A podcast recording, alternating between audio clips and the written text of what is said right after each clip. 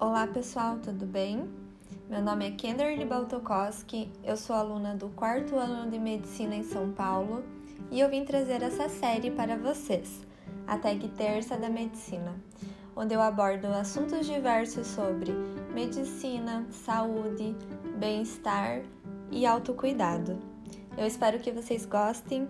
Um beijo!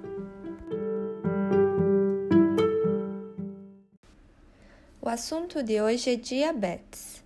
Diabetes é uma doença crônica na qual o corpo não produz insulina ou não consegue empregar adequadamente a insulina que produz.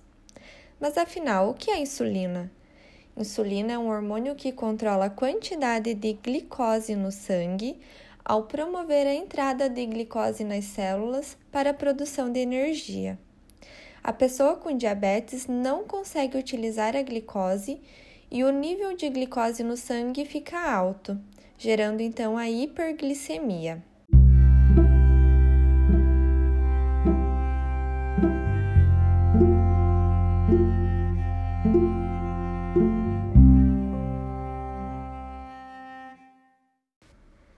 Existem vários tipos de diabetes. Podemos citar tipo 1, onde o pâncreas apresenta deficiência na secreção de insulina devido a uma destruição autoimune das células beta-pancreáticas das ilhotas pancreáticas. Essa é a apresentação mais comum em crianças e adolescentes. Tipo 2, onde a causa é a combinação da resistência à ação da insulina e a inadequada resposta compensatória à secreção da insulina. No tipo 2, o corpo produz então insulina, porém ele apresenta uma resistência à ação dessa insulina. E diabetes gestacional, que ela é definida como a intolerância à glicose que aparece ou é primeiramente reconhecida durante a gravidez.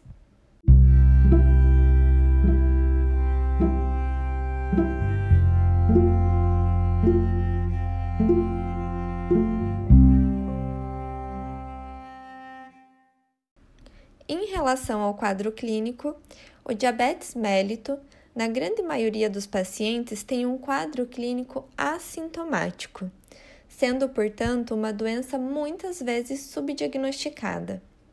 Estima-se que 50% dos portadores de diabetes não têm ainda o diagnóstico da doença. Porém, quando presentes, os sintomas clássicos da diabetes incluem os 4 Ps poliúria, que significa micção excessiva, polidipsia, que significa sede excessiva, polifagia, que é fome excessiva, e perda involuntária de peso.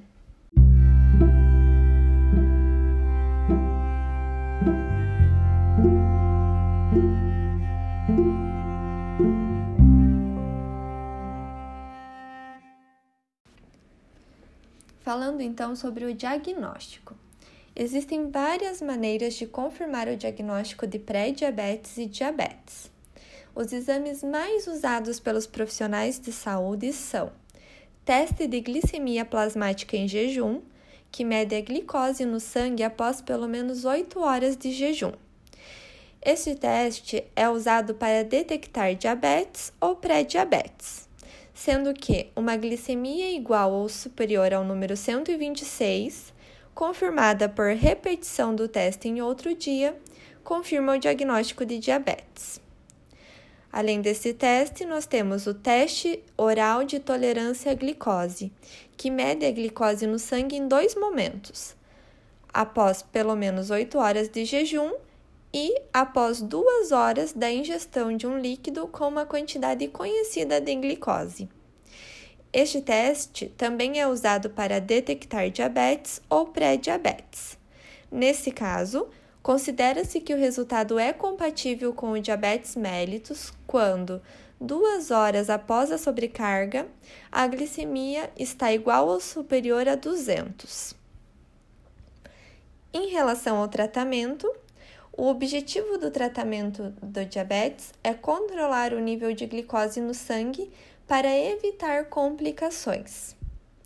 Além da medicação receitada por um médico endocrinologista, O paciente diabético deve ter um planejamento alimentar adequado e uma rotina de exercícios físicos.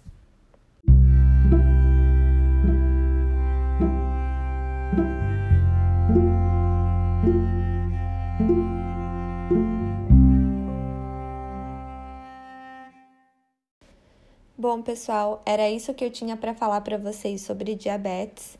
Eu espero muito que vocês tenham gostado. E as referências que eu utilizei para trazer essas informações para vocês foram a Sociedade Brasileira de Diabetes e o livro chamado O Essencial Endocrinologia de Patrícia Salles. Para quem quiser me acompanhar também no Instagram e no YouTube, o meu perfil é arroba Um beijo, até a próxima! Thank you.